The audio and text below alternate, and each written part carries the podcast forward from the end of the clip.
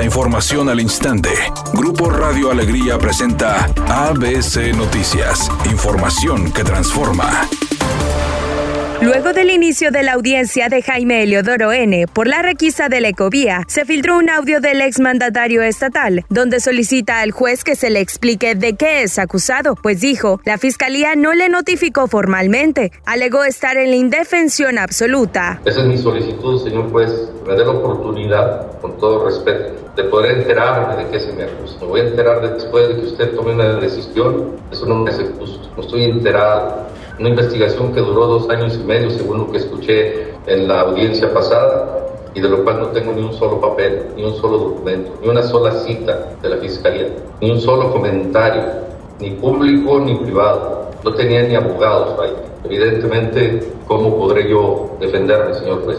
Estoy en la indefensión absoluta.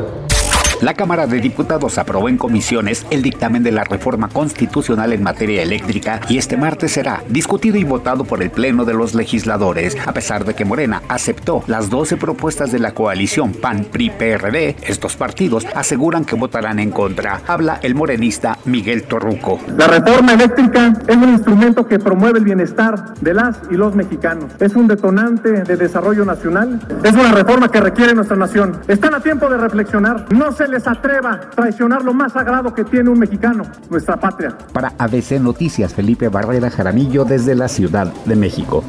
Editorial ABC con Eduardo Garza. Los municipios aumentaron el perdial este año hasta en un 100%. La gente está respondiendo en el pago. Monterrey ha recaudado en tres meses más de 1.100 millones de pesos. Escobedo 135 millones de pesos, 36% más que el año pasado. Santa Catarina 129 millones, Guadalupe 293 millones. Pero ahora hay que invertirlos en calles, avenidas, alumbrados, seguridad. No se les está viendo nada. La gente responde con el pago. A los municipios les corresponde responder responder en atención y servicios, ¿a poco no? ABC Deportes informa. Las rayadas rugieron en León. En partido pendiente de la jornada 9 de la Liga MX Femenil, Rayadas continuó su paso arrollador dentro del clausura 2022. Las campeonas y líderes del torneo sumaron su victoria 13 en 14 partidos al golear 6-1 a las Esmeraldas de León en partido celebrado en el estadio Nou Camp. Un doblete de Daniela Solís, goles de Diana Pérez, Cristina Buchenroth, Diana Evangelista y Desiremos Ibas le dieron la goleada al cuadro de Eva Espejo. Por el cuadro de León anotó Daniela Calderón.